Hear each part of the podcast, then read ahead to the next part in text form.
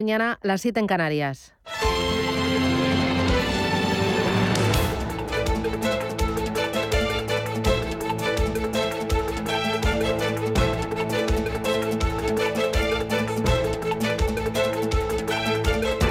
Capital Intereconomía, con Susana Criado.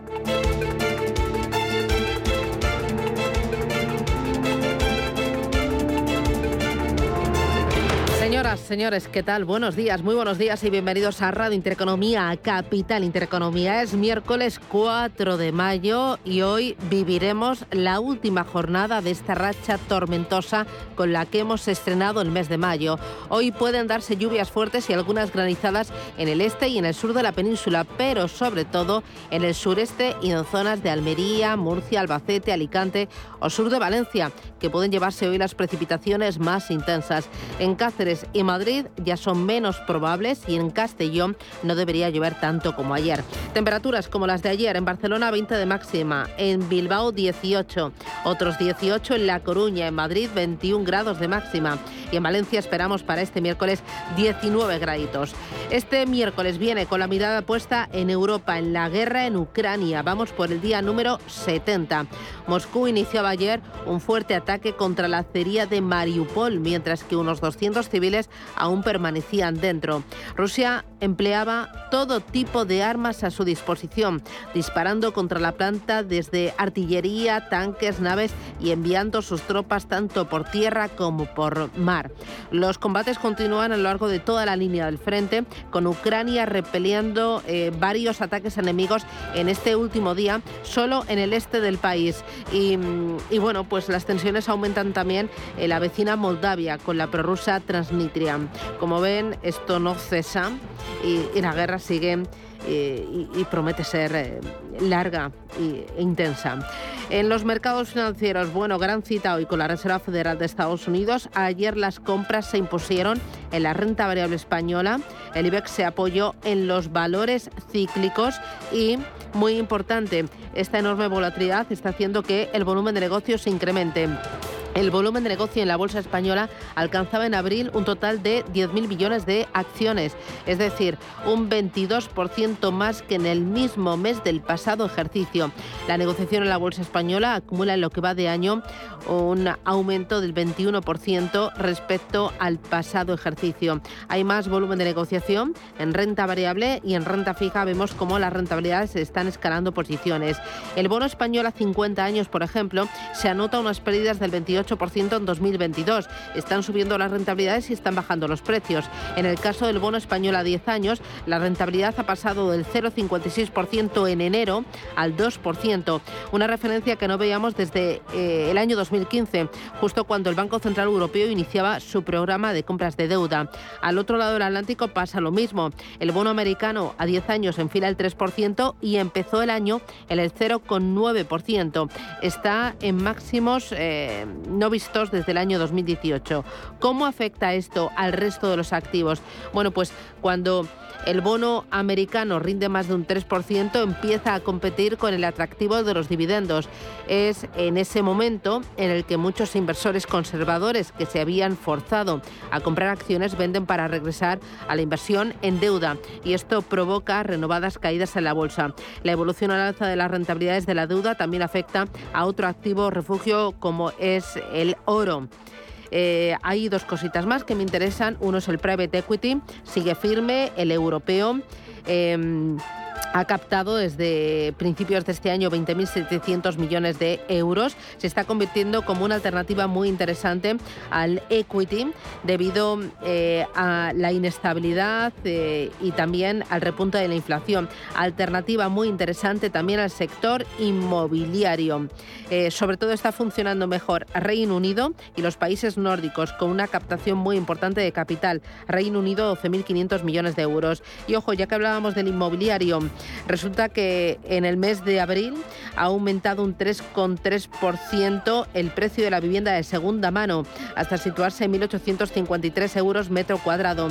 Hay que retroceder hasta marzo de 2012 para encontrar una cifra mayor. Estamos ante el inicio de una burbuja en el inmobiliario. Lo contamos.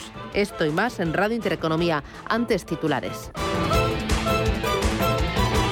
Banco Santander patrocina este espacio. En Radio Intereconomía. Las noticias capitales. La Reserva Federal subirá hoy los tipos de interés para combatir la inflación. El mercado descuenta un incremento de 50 puntos básicos después de haberlos subido 25 puntos en la última reunión. Además, espera que Powell anuncie una reducción del balance de 95.000 millones de dólares al mes. La presidenta de la Comisión Europea presenta hoy ante la Eurocámara el nuevo paquete de sanciones a Rusia. Será el sexto paquete de sanciones que afectarán al sector financiero y a las importaciones de petróleo. Un posible embargo al crudo ruso que países como Alemania y Austria están dispuestos a aceptar, pero que de momento cuenta con el rechazo de Hungría y de Eslovaquia. Confío en que el Consejo impondrá de manera inminente más sanciones sobre el petróleo ruso, decía anoche el presidente del Consejo Europeo, Charles Michel. Los ministerios de Trabajo y Seguridad Social publican esta mañana el dato de paro y afiliación del mes de abril. Y se espera que el eh, mes pasado sea un buen mes para el mercado laboral, como ya anticipaba hace unos días el ministro de Seguridad Social, José Luis Escriba. Es un mes de nuevo muy positivo se van a crear este mes, estimamos, unos 36.000 empleos nuevos netos eh, medidos a través de la afiliación a la seguridad social.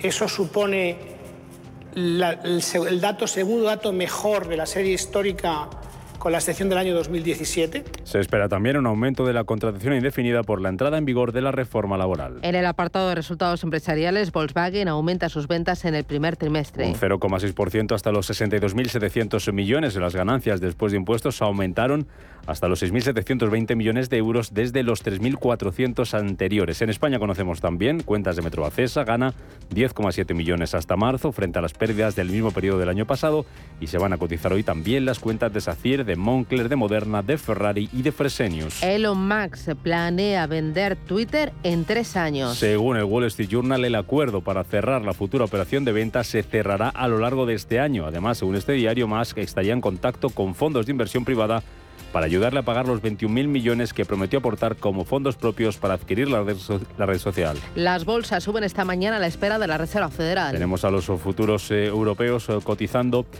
Ahora mismo muy plano, su futuro del IBEX 35 subiendo un 0,27%, sin cambios casi el futuro de los Stock 50, cayendo ahora mismo un 0,04% y el futuro del DAX también a la baja ahora mismo se da la vuelta y está recortando un 0,1%. Suben los futuros americanos, un 0,05% el futuro del Dow Jones y un 0,12% el futuro del SP500. En las bolsas asiáticas, de nuevo cerrados hoy la bolsa de Tokio y la bolsa de Shanghái por festivo. El Hansen de Hong Kong también con recortes hasta ahora se deja un 1,3%. Además de esa referencia de la Fed de este miércoles, hoy vamos a conocer datos de PMI compuesto y de servicios en la eurozona, balanza comercial y dato de empleo del sector privado en Estados Unidos. El Gobierno aprobará la limitación del precio del gas la próxima semana. La portavoz del Ejecutivo Isabel Rodríguez asegura que la conocida como excepción ibérica está solamente pendiente de detalles técnicos y que probablemente se llevará al Consejo de Ministros del próximo martes. Son detalles técnicos lo que falta eh, para su concreción y lo llevaremos al Consejo de Ministros probablemente la próxima semana, pero insisto, eh, son solo cuestiones eh, técnicas y porque sé que es un asunto importante para las familias, para las empresas, para los autónomos, insistir en que lo importante es que hemos logrado ese acuerdo, que Europa está con nosotros y que vamos a lograr no solo la tranquilidad en los próximos seis meses, sino en el próximo año y por tanto pasaremos el próximo invierno sabiendo que vamos a poder amortiguar ese coste de la factura eléctrica en todos nuestros eh, hogares. Y Pedro Sánchez comparecerá en el Congreso por el caso Pegasus. Aunque no habrá comisión de investigación, de momento no hay fecha para la comparecencia del presidente del Gobierno, pero la número dos del Partido Popular, Cuca Gamarra, pide que sea cuanto antes. Y por tanto, en esa labor de control, el presidente del Gobierno tiene la obligación de comparecer. Y debe hacerlo de manera monográfica, no caer en la tentación de ir agrupando todas las comparecencias para al final someter nuevamente a esta Cámara a, eh, una, mm, a un ejercicio que dificulte el control parlamentario. Le animamos a que aparte esa manera de actuar que eh, pues, eh, tanto practica y que además que lo haga de una manera urgente. Banco Santander ha patrocinado este espacio. Hemos creado un lugar para ayudarte a crecer, donde cada pregunta tiene su respuesta, donde acompañamos a empresas y autónomos en su camino hacia la digitalización y sostenibilidad, donde estar al día de ayudas y subvenciones donde se impulsa la internacionalización de todos los negocios. Con contenidos pensados para aprender, inspirar y crecer. Santander Impulsa Empresa, el lugar para avanzar.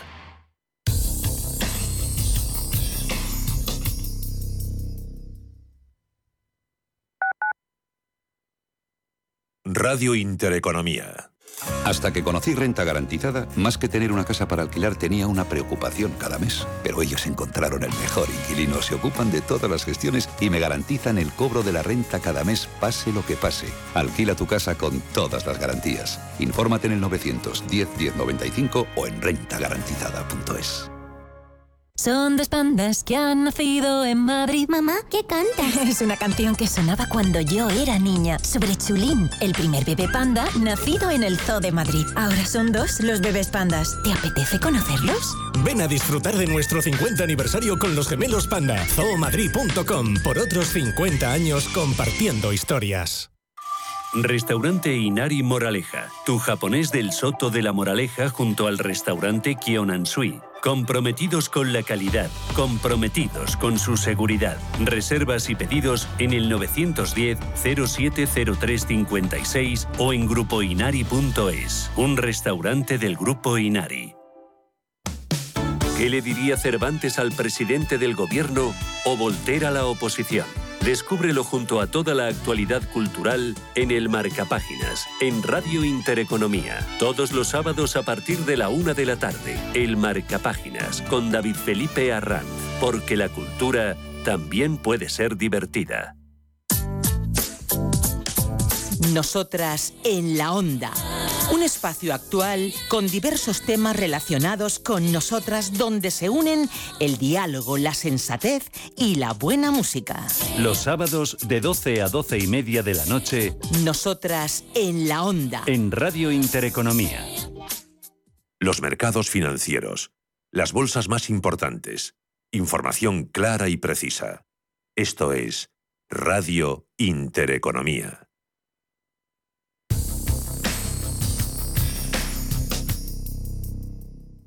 DEPAM les ofrece hoy la noticia de innovación sostenible. El próximo mes de agosto entra en vigor una relevante modificación del MIFID de la Directiva sobre Mercados de Instrumentos Financieros. Por primera vez, tanto en España como en Europa, los comercializadores de productos financieros tendrán la obligación de preguntar a los clientes dentro de ese test de idoneidad y a la hora de invertir tienen alguna preferencia de sostenibilidad. Este cambio supondrá un antes y un después en ese conocimiento y en el interés de los inversores minoristas por este factor de sostenibilidad en España. DEPAM les ha ofrecido esta noticia por gentileza del Centro de Inteligencia Sostenible de DEPAM.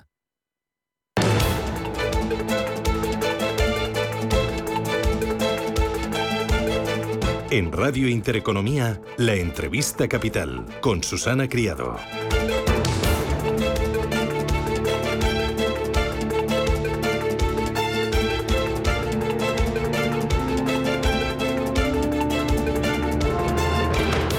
Radio Intereconomía, Capital Intereconomía. Enseguida vamos a ir con nuestro tiempo de tertulia. Nos van a acompañar Juan José Rubio, Aurelio García del Barrio y Fernando Gómez Calcerrada. Antes vamos con una de impuestos. Ayer se lo contábamos. Récord de recaudación en el primer trimestre de este año. Hacienda ha ingresado un 20% más que el año pasado. El IVA ha crecido un 21,3% y el IRPF ha subido un 10,2% hasta marzo. Los ingresos por impuestos a los hidrocarburos han aumentado un 19,2%. Hablamos de impuestos con Ignacio Ruiz Jarabo, que acaba de publicar ayer mismo, presentaba en Madrid eh, un libro titulado Impuestos o Libertad. Ignacio Ruiz Jarabo, exdirector de la Agencia Tributaria. Ignacio, ¿qué tal? Buenos días, bienvenido. Muy buenos días, muchas gracias. Bueno, entre impuestos o libertad, yo elijo libertad, pero me da la sensación de que no puedo ni podemos elegir ninguno de nosotros. Bueno, yo creo que sí se puede. Podemos, eh, cuando periódicamente introducimos nuestra papeleta en las urnas en los procesos electorales, ¿no? Porque las ofertas de los partidos políticos en materia fiscal son claramente diferenciadas por tanto, aunque haya, ah, evidentemente, todos llevan la necesidad de que haya impuestos porque son necesarios, en tanto que, eh, sin embargo, las, las posiciones son más que matizadamente diferentes. Esa es la capacidad de elección que tiene el individuo. Evidentemente, nosotros no decidimos los impuestos, pero sí decidimos quién va a decidir sobre los impuestos. Y vamos a ver una aclaración que yo creo que es evidente, quizá por innecesaria, pero quiero hacerla.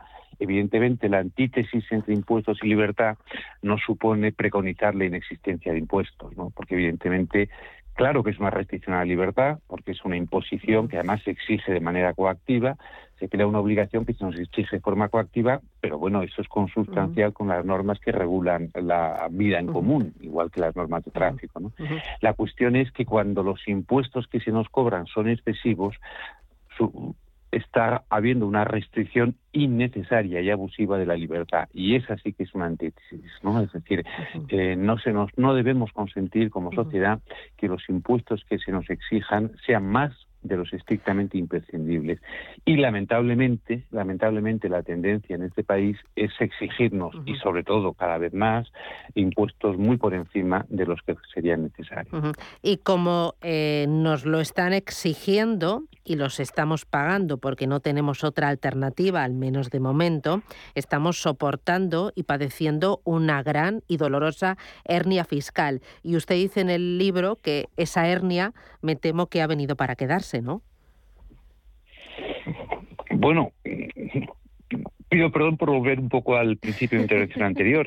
En nuestras manos está, en nuestras manos está que no, que no oh, se quede y que revitamos la situación. Pero efectivamente, el escenario es muy preocupante porque la presión fiscal hoy en España, ojo, es un indicador que a mí no me gusta demasiado, pero puesto que se utiliza en el debate político, vamos a referirnos a él, la presión fiscal en España ha crecido en estos dos años de forma más que significativa, por dos razones. La presión fiscal no es sino un cociente. En el numerador está lo que se nos recauda por impuestos y en el denominador el Producto Interior Bruto.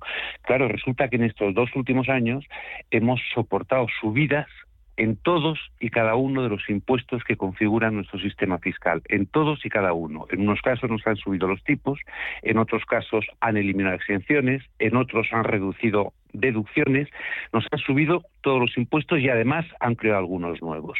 Y de hecho, la recaudación de la agencia tributaria el año pasado subió un 15% y como muy bien ha señalado usted al principio, en estos tres meses ya llevamos un 20%. Por tanto, el numerador de la fórmula eh, la recaudación tributaria está subiendo de forma exponencial. En tanto que el denominador, que es el Producto Interior Bruto, pues en estos dos años, 2020-2021, ha tenido un comportamiento tremendamente alto, no el peor de toda la Unión Europea. En el 2020 bajó un 10%, en el 2021 ha subido un 5%. Por tanto, el denominador en estos dos años ha, descendido y el numerador ha crecido, por tanto, la presión fiscal ha subido considerablemente. Pero lo peor es que los planes del gobierno es seguirla subiendo. Y el informe del Comité de los Expertos de la Ministra de Hacienda eh, es una prueba evidente y, una prueba más que amenazante de que las intenciones del gobierno es seguirnos, eh, seguir subiéndonos la presión fiscal. ¿no? Eh, esto es muy malo para efectivamente para la libertad individual eh, en la línea del título del libro, pero es también muy malo para la libertad económica, porque al final esto condiciona la actividad empresarial, esto condiciona el intercambio entre eh, comercial, el, circular financiero de, del ciclo económico, etcétera. Y como consecuencia de eso es una afrenta y una amenaza para la prosperidad y para el bienestar de los españoles.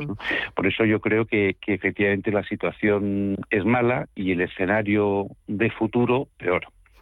Eh, cuando usted me decía al principio que eh, si tenemos que elegir entre impuestos y libertad, podemos elegir por esa libertad y el pagar menos impuestos y para eso tenemos nuestra papeleta cada cuatro años. Em, el Partido Popular, el partido de la oposición, ha propuesto para adelgazar esa factura eh, fiscal que estamos soportando todos los españoles, el eh, deflactar la tarifa del IRPF, pero solo a los que ingresen menos de 40.000 euros. Al final yo lo que veo es que, aunque el Partido Popular, eh, el principal partido de la oposición, sí que mm, apuesta por una menor presión fiscal, lo hace con la boca pequeña y lo hace con cuentagotas. Así que, eh, porque podrían... Bueno, no, no, yo, yo hay que entender que el, que el plan de Núñez Fijo es un plan de choque, es decir, no es una oferta electoral permanente y de futuro, sino un plan de choque eh, preparado para conseguir eh, que las ah, familias españolas, especialmente las que están siendo más vulnerables a la crisis, eh, puedan sobrevivir, eh, porque la situación efectivamente de muchas familias hogares españoles ahora mismo es de supervivencia, ¿no? y por eso efectivamente se centra como plan de choque en las rentas medias y bajas, ¿no? pero Evidentemente hay que pensar que cuando se baja la, la retributación de los salarios medios y bajos, se está también descendiendo el coste, el coste empresarial eh, de dar empleo. Y por tanto también se está favoreciendo de forma indirecta la actividad empresarial, el funcionamiento de las empresas y en definitiva la creación de empleo, que es la mayor laca de pobreza que tiene este país, pues puesto que nuestra tasa de desempleo es con mucho la más alta de toda la Unión Europea. Y es una cosa importante señalar que eh, el uso de esta posibilidad, disponibilidad que tenemos los electores eh, para elegir entre los partidos que presentan diferentes ofertas electorales, quiero referirme a, lo que ocurrió hace ahora un año, puesto que justo es el aniversario, en la Comunidad de Madrid. Teníamos que elegir entre dos opciones, eh, socialismo o libertad, según la propia mm, campaña electoral de la entonces candidata y presidenta. Pero entre esas dos opciones había dos ofertas tributarias claramente diferenciadas. Una, la de la candidata y presidenta, que apostaba por una tributación moderada, inteligente y que fuera reduciendo progresivamente la carga fiscal eh, del individuo. ¿no? Había otra oferta electoral, la propugnada en materia fiscal, propugnada por la izquierda y por la extrema izquierda, que apostaban por el modelo Sánchez, es decir, seguir aumentando de forma progresiva y constante eh, los importes que nos detrae el Estado. Los madrileños elegimos la oferta moderada, la oferta electoral eh, que contenía un programa fiscal efectivamente de reducción de nuestra factura fiscal. Fíjese que la amenaza ahora es que aquellos que perdieron en las urnas quieren imponer eh, su, su programa fiscal mediante la prohibición de que las comunidades autónomas nos puedan bajar impuestos. A mí esto me parece que, aparte de ser un comportamiento poco ético, lo que se pierde en las urnas se ha perdido y no se debe intentar recuperar por otra parte, pero sobre todo me parece un ataque a la autonomía financiera de las comunidades autónomas. Por cierto, aprovecho para saludar a Juan José Rubio, que es uno de los mayores expertos en materia de fiscalidad autonómica en este país. Un abrazo. Bueno, pues supone atacar Juanjo, ¿qué tal? Supone atacar la autonomía financiera de las comunidades autónomas y hay que recordar que es nuestro Tribunal Constitucional el que reiteradamente ha dicho que sin autonomía financiera no hay autonomía política. Quiere decirse que la amenaza reiteradamente eh, realizada por el gobierno de Pedro Sánchez de prohibir que las comunidades autónomas nos puedan bajar impuestos, en definitiva es un ataque al título octavo de la Constitución, al Estado de las autonomías. Y además, y con esto concluyo la respuesta, perdón por la extensión, y además eh, tiene como novedad eh, que sería un ataque unilateral, una, una destrucción del título, del, desarrollo del título octavo de manera unilateral, rompiendo uno de los consensos básicos de nuestra democracia, por el cual todo desarrollo del título octavo se ha hecho mediante un consenso entre gobierno y oposición. Y en esta ocasión, ese consenso básico de nuestra democracia amenazan con destruirlo el gobierno Sánchez, insisto, Exclusivamente con la única finalidad de prohibir que las comunidades autónomas nos puedan bajar los impuestos. Eh, enseguida le voy a pedir a, Juanjo que, que, plantee una pregunta, pero eh, antes y por cerrar, porque nos tiraremos aquí toda la mañana. Eh, ahora, en un contexto de desaceleración económica, subida de la inflación, el empleo que está ahí aguantando pero a duras penas. ¿Sería el momento de bajar los impuestos? Para, para activar el consumo, para activar el crecimiento, em, o, no hay margen ahora, a día de hoy?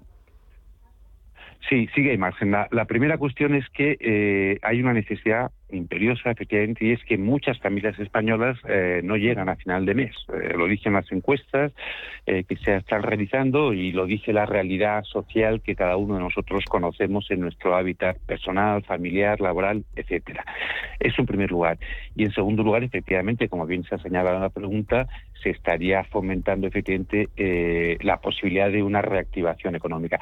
Hay un dato que los que son contrarios, es decir, el entorno del gobierno, están diciendo que resultaría inflacionista, mm. que eh, aumentar la renta disponible de las familias y hogares españolas resultaría inflacionista. Vamos a ver, es importante hacer una, aclaración.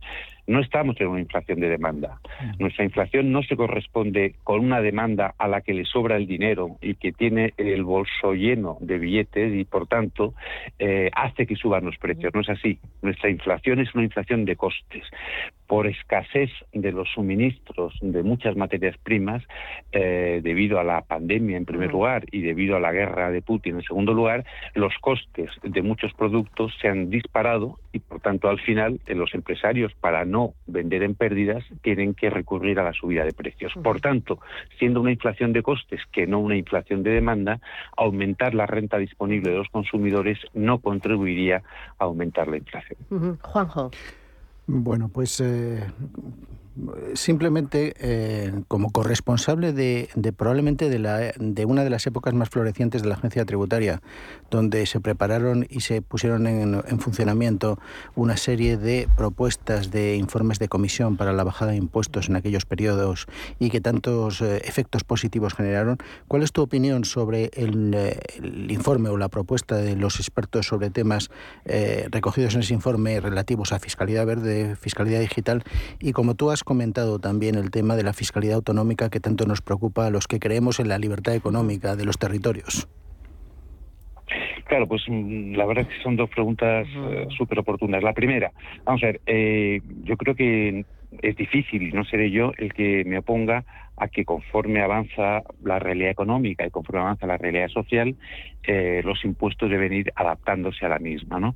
Y efectivamente, si, si se considera que hay determinadas actividades que resultan nocivas para el futuro de la humanidad, a mí me parece bien que efectivamente se pueda eh, introducir nuevas figuras impositivas en el universo tributario. Pero claro, por la misma razón, resulta que hay otras figuras tributarias que han resultado y que resultan ya por esa evolución de la realidad económica y social que resultan ya absolutamente obsoletas. Y es evidente que hay que referirse al impuesto sobre patrimonio, inexistente en cualquier otro país de la Unión Europea. Esto hay que subrayarlo. Somos el único país de la Unión Europea que mantiene el impuesto sobre el patrimonio y, evidentemente, el impuesto sobre sucesiones, que hay que subrayarlo. Somos uno de la minoría de países que tiene la Unión Europea, pero entre estos somos el que tiene un impuesto de sucesiones con tipos impositivos más altos, con tarifas más exigentes, que puede llegar hasta el 83%, hasta el 83% del heredado. Por tanto, que haya impuestos medioambientales me parece bien, siempre que desaparezcan los impuestos que han perdido su función social y su justificación. Lo que ocurre es que en el libro de los expertos se utiliza la imposición medioambiental para subir la imposición. Efectivamente, claro, con lo cual eh, se mantienen los impuestos todos en sus niveles actuales o superiores y además se generan eh, nuevos impuestos medioambientales. Claro, esto es eh, una broma de mal gusto. Esto es simplemente aumentar eh, la de impuestos que se nos detrae por parte del fisco. Y en materia de financiación automática, autonómica, es importante subrayar una cuestión muy significativa también. Se acusa a las comunidades autónomas que bajan impuestos, especialmente a la de Madrid, de ser insolidarias con el resto de España. Juanjo, voy a citar tu trabajo. Juanjo Rubio ha hecho un magnífico trabajo donde se pone de manifiesto eh, que la Comunidad Autónoma de Madrid es la que más contribuye al fondo de solidaridad con la que se financian los servicios básicos en el conjunto de comunidades. Solo hay tres comunidades autónomas, señala Juanjo Rubio, que contribuyen a ese fondo. Las otras 14 las otras 12, porque Navarra y País Vasco van aparte de este sistema. Las otras 12 son receptoras de ese fondo de solidaridad. Las tres que son dadoras, que contribuyen, son Madrid, Cataluña y Baleares. Pero como señala Juanjo José, eh, Madrid es con mucho la que más contribuye. De manera que el hecho de que la Comunidad de Madrid nos trate a sus contribuyentes eh, en mejor medida que otras comunidades no supone que Madrid eh, abandone la solidaridad, sino que por el contrario Madrid se mantiene a la cabeza de solidaridad con otras regiones. Don Ignacio. Y respecto a aquellos ah, años, perdona, acabo con. sí, eh, porque antes me has preguntado y no, no, te he respondido a una cuestión. Si había margen para bajar impuestos. Sin duda lo hay. Sin duda lo hay Ahora lo hay, claro que sí, por dos motivos. Uno, porque la recaudación va como un tiro y por tanto, efectivamente, eh, por cierto, en, parcialmente de manera ilegítima, usando a la inflación como impuesto, lo que es un auténtico atropello falto de ética y, en definitiva es una versión moderna del señoreaje del feudalismo, no del atávico feudalismo. Pero es que eh, lo que España tiene que abordar de una vez por todas, efectivamente, es la reducción de nuestro gasto público. Nuestro gasto público es, eh, va creciendo a unos ritmos exponenciales. Fíjese, eh, dos datos muy breves. En términos reales, no monetarios, en términos reales, descontando la inflación, hoy en España el gasto público, en relación con el que teníamos hace 40 años, se ha multiplicado por cuatro en términos reales, es decir, eh, descontando el efecto de la inflación. Y en proporción al Producto Interior Bruto, hace 40 años nuestro gasto público era un 33, me parece, 32, 33, y hoy es un 52. No hay sistema fiscal que pueda proveer recursos eh, para un gasto público que está desbocado. Hay que, evidentemente, empezar a utilizar eh, con racionalidad el gasto público mejorando la presupuestación, la ejecución y el control. Y ahí el plan Núñez Fijo eh, ha dado una pieza importante, y es decir, que la IREF, la Autoridad Independiente de Reforma Fiscal, debe entrar de OZ y de COZ efectivamente en el proceso de gasto público que hay en España. Racionalización y eficiencia del gasto público. Ojalá que dentro de tres, cinco, siete años no hablemos de esto, porque mm, yo, desde que llevo haciendo información económica, seguimos con este mantra. Ignacio Ruiz Jarabo, muchísimas gracias. Perdón, hubo un momento histórico, hubo un momento histórico, perdón por consumir 30 segundos más, un momento histórico donde se consiguieron dos cosas a la vez. Una, bajar los impuestos muy significativamente a los españoles, el IRPF, y además conseguir eliminar los números rojos de las cuentas públicas. Hay que referirse por, por, honestidad histórica al gobierno Aznar, que hizo la mayor rebaja de impuestos de nuestra historia y además entregó las llaves de las arcas públicas a su sucesor con déficit cero. Luego, por tanto, claro que es posible bajar impuestos, incluso en este momento, si a la vez se toma con seriedad lo que es la gestión pública. Muy bien, pues eh, muchísimas gracias y enhorabuena por ese libro que es una auténtica delicia. Impuestos o libertad. Ignacio Ruiz Jarabo. Gracias, que tengas buen día. Un abrazo. Muchas gracias. Cambiar el mundo. Cambiar lo que haces y cómo lo haces. Dar una segunda vida a las cosas. Apostar por el sol. Valorar cada gota de agua. Silestone ha cambiado. Presentamos la primera superficie mineral híbrida con tecnología Hybrid fabricado con energía eléctrica renovable, agua reutilizada y materiales reciclados. Más sostenible, más Silestone. Silestone, cambiando el mundo desde la cocina.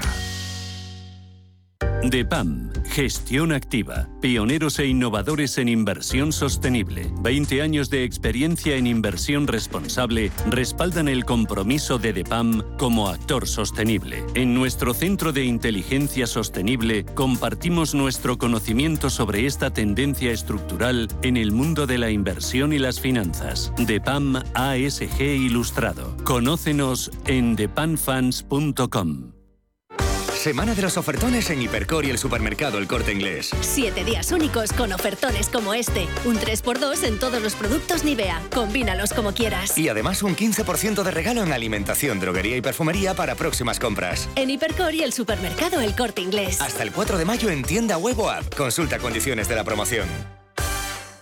Más es contar con la calidad y garantía que da un banco especializado en servicios de ahorro e inversión. Mucho más es además poder domiciliar tu nómina y tus pagos, disponer de tarjeta en tu cartera o en tu móvil y realizar cómodamente transferencias nacionales e internacionales. Todo desde la misma cuenta.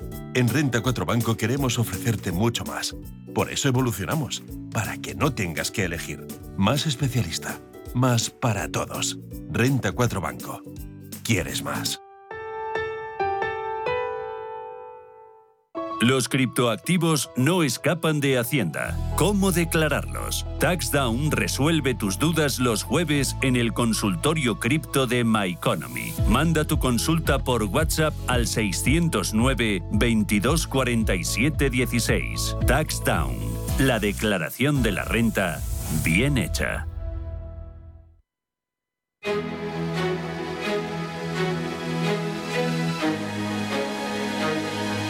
En Radio Intereconomía, la tertulia capital con Susana Criado.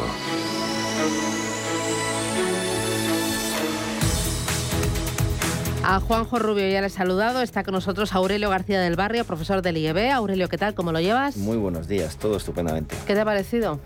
Hay Eh, margen para bajar los impuestos. Nos están crujiendo de una manera bárbara. La recaudación ha aumentado, eh, claro, por la subida de la inflación, por la subida de los precios. Sí, sí, yo creo, yo creo que sí, que estamos hablando, bueno, el otro día decía la ministra 7.000 millones este año y yo creo que tiene que ser más, porque solo por la inflación, por IVA han sido 5.000 millones y por IRPF, por, la, por lo, lo- lo que entendemos por la progresividad en frío, eh, se- estamos hablando de 4.000, 4.400 millones, con lo cual estamos en esos 9.000, 9.500 millones de, de euros. Entonces, eh, yo creo que sí hay margen porque la recaudación va, va como, como un tiro. Sí habría margen para, para bajar impuestos. Y además ahí, bueno, aunque, aunque hay detractores eh, y podríamos debatir largo y tendido sobre la curva de Phillips, también está demostrado, bueno, es cierto que no, no ha sido aplicable en ciertos países o no funciona en ciertos países el concepto, pero es verdad que eh, con ciertos niveles de actividad de, de crecimiento económico eh, eh, o ciertos niveles de, de, mm, tributación mm, sí se puede se puede recaudar más con tipos marginales más bajos, con lo cual yo creo que sí. Fernando Gómez Calcerrada, ¿qué tal? Buenos días. Buenos días, Susana. Abogado del despacho RLD. Lo que pasa es que se necesita convicción, valentía y querer hacerlo. Y sentido común, que es fundamental. Pero fíjate, porque lo que ha dicho este señor Ruiz Jarabo, que se le ha entendido todo perfectamente, al final lo que es un pozo de, bueno, pues de, de cerebro, ¿no? De masa encefálica. Está diciendo un binomio fantástico. Bajar impuestos, reducir el gasto. Que tienen que ir de la mano. Racionalizar el gasto. Eh, los impuestos, está habiendo una recaudación tremenda, por lo que estabais comentando, Aurelio, tal, de la subida de impuestos. Estoy leyendo en la prensa que la ministra quiere quitar todas las reducciones fiscales, todas las eh, cantidades que puedan aminorar el, el pago de los impuestos y que no haya ningún tipo de deducción fiscal. Claro, esto al final nos está llevando a una situación en que cada vez tenemos menos dinero en el bolsillo, cada vez hay más gasto, hay un Estado de unas dimensiones enormes, cada vez más funcionariado, y, y esto, pues por algún lado tiene que salir, porque al final la deuda que está aumentando, alguien la tendrá que pagar. Claro, si Buena no- solución. Si es, que, si es que es muy sencillo, porque al final tú tienes un presupuesto que tienes que cuadrar. Los ingresos vienen de la tributación fiscal y los gastos Como una de, familia. de los gastos públicos. Es que es igual que una familia una empresa, ¿no? Pero si lo reducimos a una familia que es más sencillo, pues es exactamente lo mismo. Ahora porque el pacto de estabilidad ha permitido que se que la ratio de, de gasto público eh, esté bueno, disparada, si queremos, ¿no? Pero claro, eh, en algún momento va a haber que volver a ello, a ese 3% que nos marca la, la Unión Europea. Y por lo tanto hay que empezar a recortar, hay que empezar a reducir, en, línea con lo que, con lo que comentábamos, eh, porque si no, mm, claro, ¿de dónde sacas dinero de recaudación para cubrir ese, gasto que un gobierno socialista supuestamente tiene que, insuflar a la economía, ¿no? Pero es que además tenemos que abrir margen eh, porque los gastos que se nos vienen, que son gastos estructurales, son eh, importantes. No hay que perder de vista el tema de las pensiones. O sea, estamos asistiendo a un incremento eh, significativo, casi exponencial, del gasto en pensiones como consecuencia de la llegada a la fecha de jubilación de lo que es el baby boom y, en segundo lugar, al incremento en lo que son la pensión media que cobra cada uno de los pensionistas. Y eso hay que tenerlo en cuenta y hay que introducir mecanismos de racionalización de las pensiones. Hablando de racionalización del gasto público, es que las grandes partidas que son eh, pensiones y que es deuda pública son eh, eh, gasto público de difícil recorte si no se adoptan reformas estructurales serias que permitan y lo que se está haciendo es poniendo parches. O sea en el tema de las pensiones la última reforma que se ha habilitado que es una reforma parcial lo único que ha hecho es poner parches. Entonces a lo mejor hay que poner eh, algún tipo de medida mm, ciertamente dolorosa en el ámbito de las Por pensiones. ejemplo, pues a lo mejor habrá que plantearse, en primer lugar, no indiciar las pensiones al IPC porque creo que es una dinámica perversa. me estás diciendo que entonces pierdan poder adquisitivo muchos pensionistas. Pues probablemente en algún caso sí, porque tú fíjate lo que significa ahora mismo indiciar al IPC las pensiones. Supondría una nómina adicional de 10.300 millones de euros, o sea, una paga extraordinaria más el hecho de indiciar al IPC, pero es que además eso se consolida en la masa de las pensiones, con lo cual ese es el problema. a medio plazo nos encontramos con que en el ciclo vital de los actuales pensionistas eh, se consolidaría una masa de en torno a 162.000 millones de euros de gasto público adicional en pensiones. Claro, estas cosas no se pueden soportar. Fernando. No, sí, yo haciendo un poco de, eh, tenéis toda la razón, haciendo un poco de, de nostalgia en lo que decía el señor Ruiz Jarabo de la época de andar, me estaba acordando ahora mismo de cuando España cumplía los requisitos y Alemania no los cumplía. Tenía un déficit desbocado, tenía un tema de paro.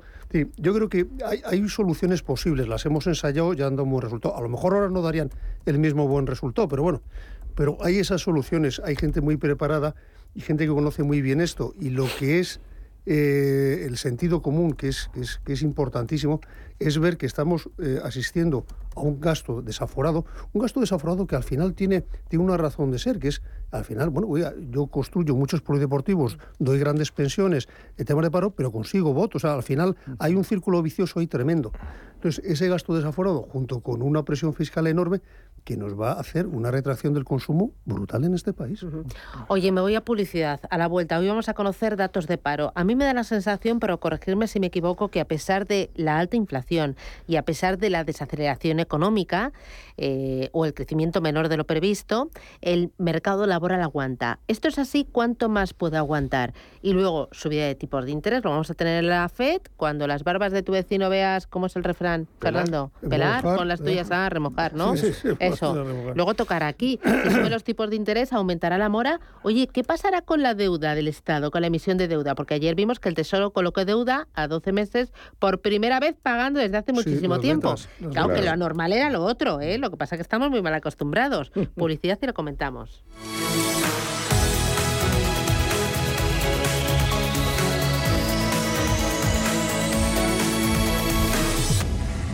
Si necesitas una tasación oficial para solicitar una hipoteca, para una herencia, para conocer el valor de tu patrimonio, tu empresa es Global, con V de valor. Somos una firma líder en tasaciones oficiales homologadas y en servicios integrales de valoración, ingeniería y consultoría inmobiliaria, con más de 35 años de experiencia, rapidez online, rigor y garantía de servicio. Recuerda, Global se escribe con V de valor. Global.es.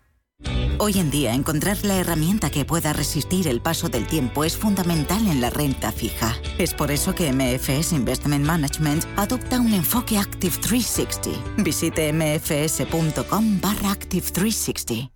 Invierte en capital privado europeo a través de GES Consult y su nuevo fondo GES Consult Valiant Private Equity. GES Consult Valiant selecciona los mejores fondos de private equity europeos, excluyendo España, diversificados en un total de 150 compañías subyacentes, distribuidas en 14 geografías y en 4 divisas. GES Consult Valiant aspira a rentabilidades sobresalientes preservando el capital.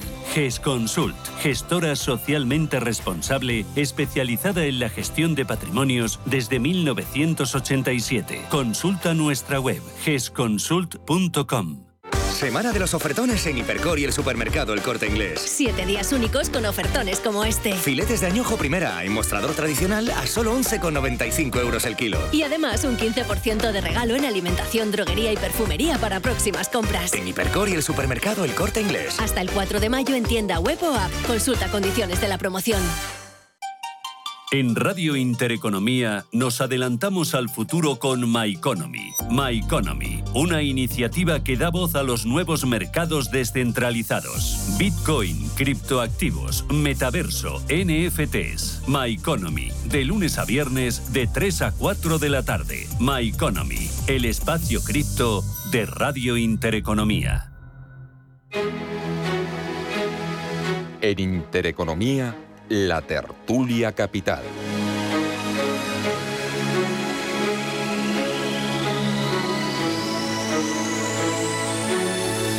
Tenemos hoy dato de paro del pasado mes de abril. El mercado laboral aguanta, ¿no? eh, Aurelio? De momento está aguantando el mercado laboral, pero ahí habría que decir que, claro, estamos hablando, cuando aguantan de una tasa de paro de un 13,5-13,6%, doblamos a nuestros socios europeos y además es un paro eh, estructural, donde mucha parte, de, mucha parte de ese desempleo viene en los primeros tramos de, edad, con lo cual hay mucho paro juvenil.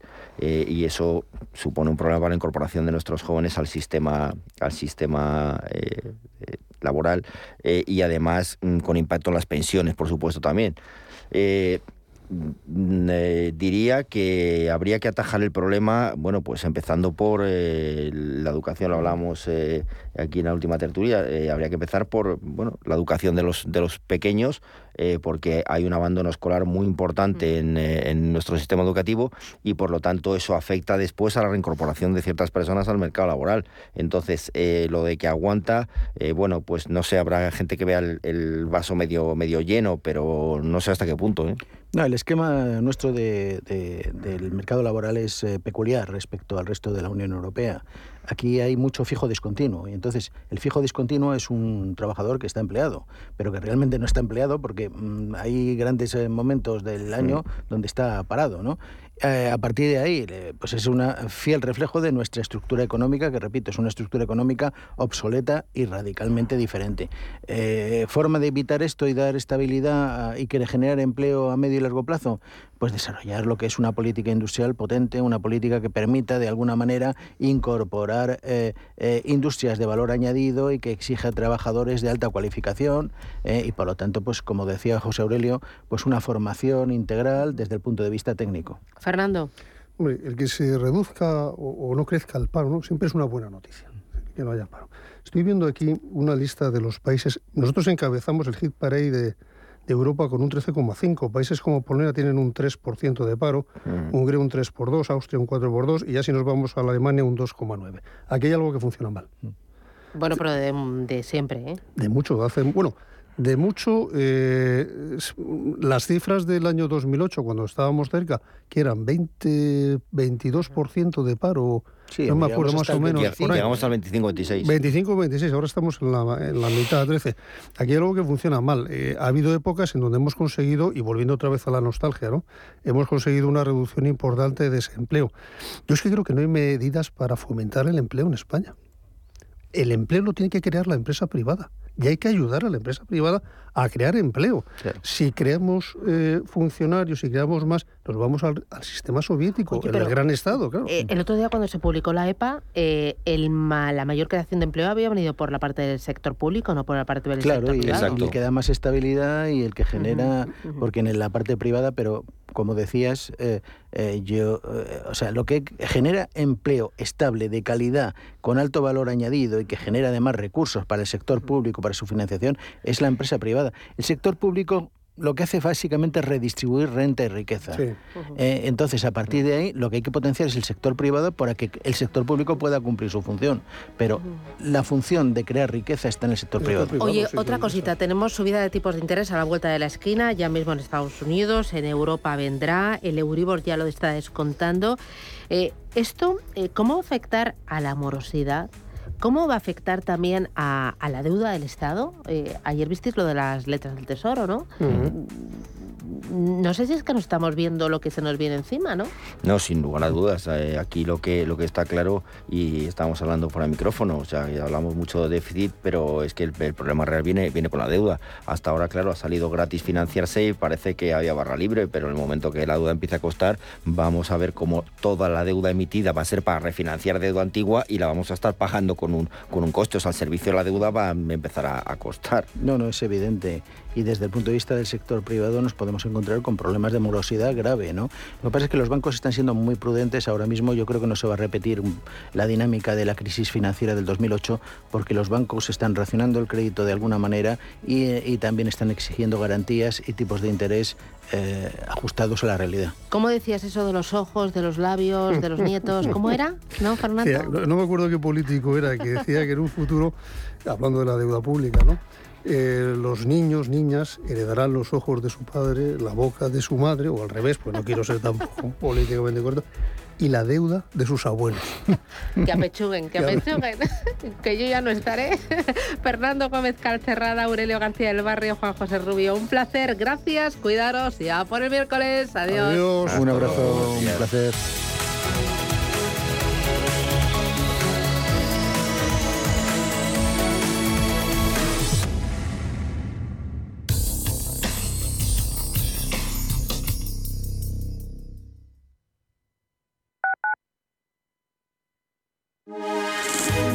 MAFRE patrocina la información del tiempo. En el Cantábrico y en el Alto Ebro predominarán las nubes y se podrán registrar algunas precipitaciones débiles. Al sudeste peninsular y en Baleares predominarán los cielos nubosos con precipitaciones ocasionales. Donde serán más fuertes serán en la Comunidad Valenciana, Murcia y en el este de Andalucía. En el interior peninsular se prevé nubosidad, chubascos y tormentas ocasionales. En Canarias nuboso, con probables precipitaciones débiles aisladas en el norte de las islas con mayor relieve. Temperaturas máximas en aumento en gran parte del interior peninsular, excepto en el sureste, donde descenderán. Pocos cambios en el resto, viento flojo en Andalucía y en el norte de Aragón y de Cataluña. Poniente poco intenso en el estrecho y predominio de viento de noroeste en el resto del país. MAFRE ha patrocinado la información del tiempo.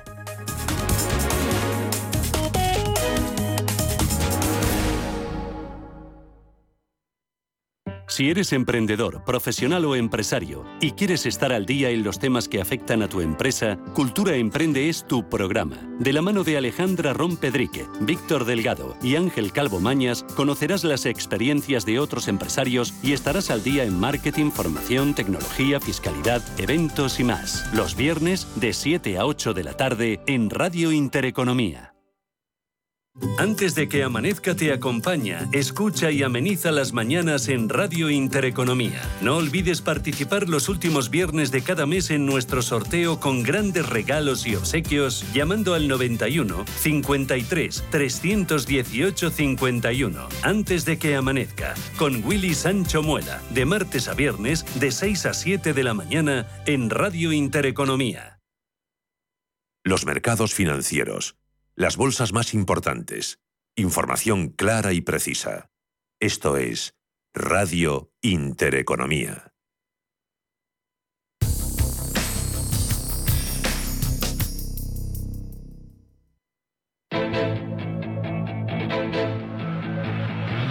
La información al minuto, la actualidad al momento. Capital Intereconomía.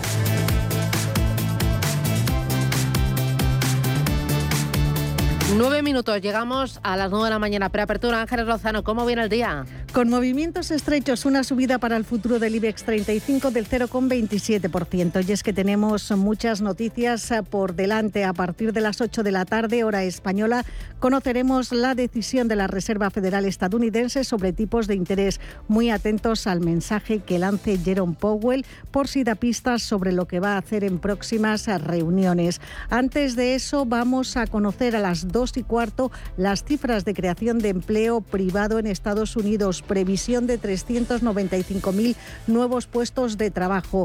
Un dato que es el aperitivo del informe oficial de empleo que se publicará en la potencia norteamericana el próximo viernes. Y mm, también eh, mañana tenemos las reuniones del Banco de Inglaterra y de la OPEP.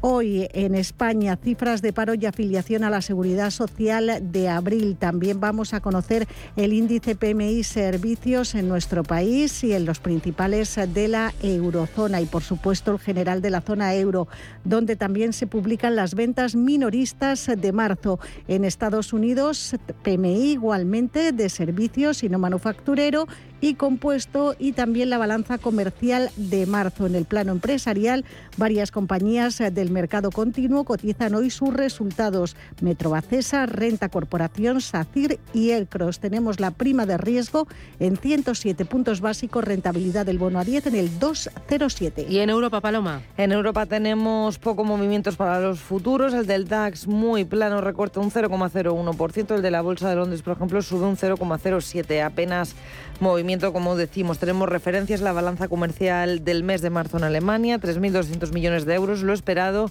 eran 9.800 millones. Las exportaciones caen más de lo esperado, un 3,3%, subida del 3,4% para las importaciones. Y tenemos también resultados en el viejo continente, los de Volkswagen. El grupo habla de sólidos resultados financieros en el primer trimestre a pesar de un entorno complicado. Las ventas crecieron un 0,6% y también ha presentado cuentas Siemens Healthineers y Fresenius. Así es como viene el día. David Cortina, responsable de renta variable de Santander Private Banking. Eh, David, ¿qué tal? Buenos días.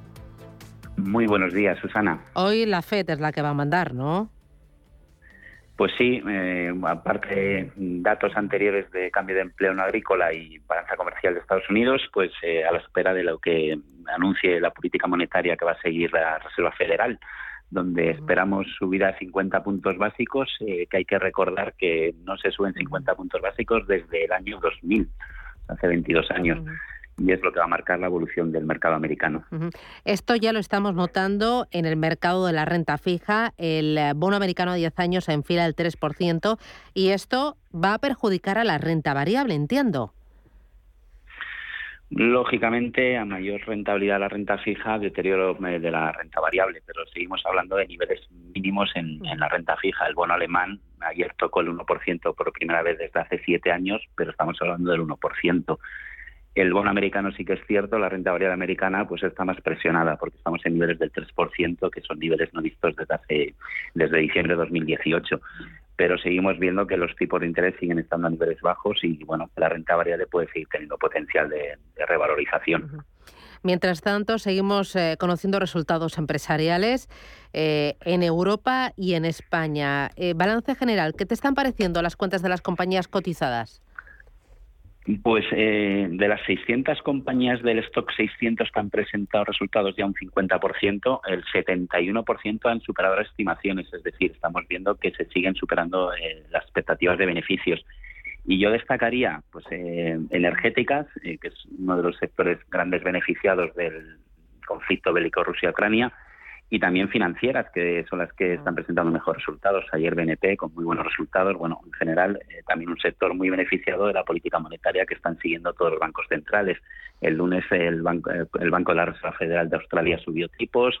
Hoy Estados Unidos, mañana el Banco de Inglaterra, previsiblemente cuarta subida de tipos en este año. Bueno, pues son sectores que se pueden seguir beneficiando de la situación actual. Estas subidas de tipos de interés están beneficiando también al dólar, ¿no? Sí, totalmente. El dólar en, niveles no vistos de hace muchísimos años y, va a seguir fortaleciéndose en la medida que, la Fed pues anuncie su programa de reducción de deuda y que pueda seguir subiendo tipos, incluso niveles por encima de 50 puntos básicos. Creemos que la fortaleza del dólar va a seguir. Y la presión, o sea, y la subida de tipos de interés por parte de la Fed le meterá presión al Banco Central Europeo para quizás subirlo ya antes del verano.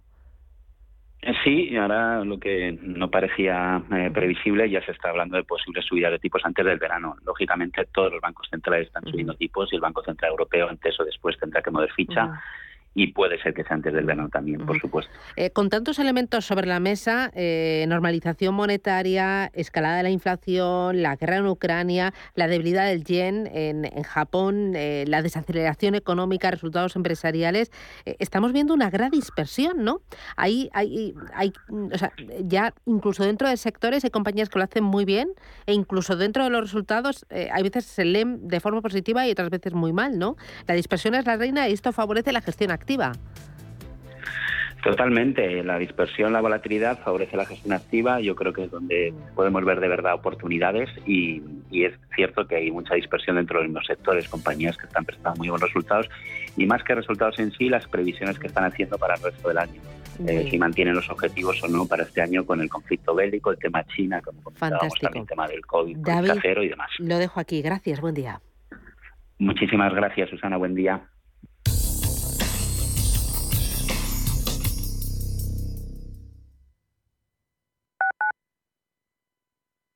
Radio Intereconomía. WeCity es la más reciente e innovadora plataforma de inversión inmobiliaria. En WeCity podrás invertir en las mejores oportunidades inmobiliarias y diversificar tus ahorros de manera fácil, rápida y segura. Entra hoy en wecity.io e invierte en un solo clic. O si prefieres, llama al número 679-667-623 y te ayudaremos.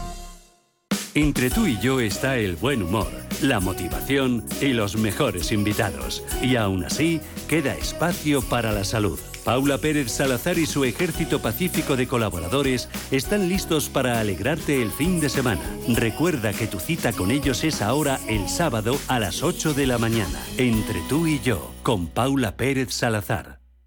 Prístino es una casa de comidas contemporánea situada en el Paseo de Eduardo Dato 8 de Madrid. Nuestra carta incluye platos madrileños tradicionales y se completa con sugerencias del día, carnes y pescados, callos, verdinas, potajes, pisto, rabo de toro. Contamos con una amplia terraza. Prístino, Eduardo Dato 8. Reservas en el 91 737 3640 y en restaurantepristino.com.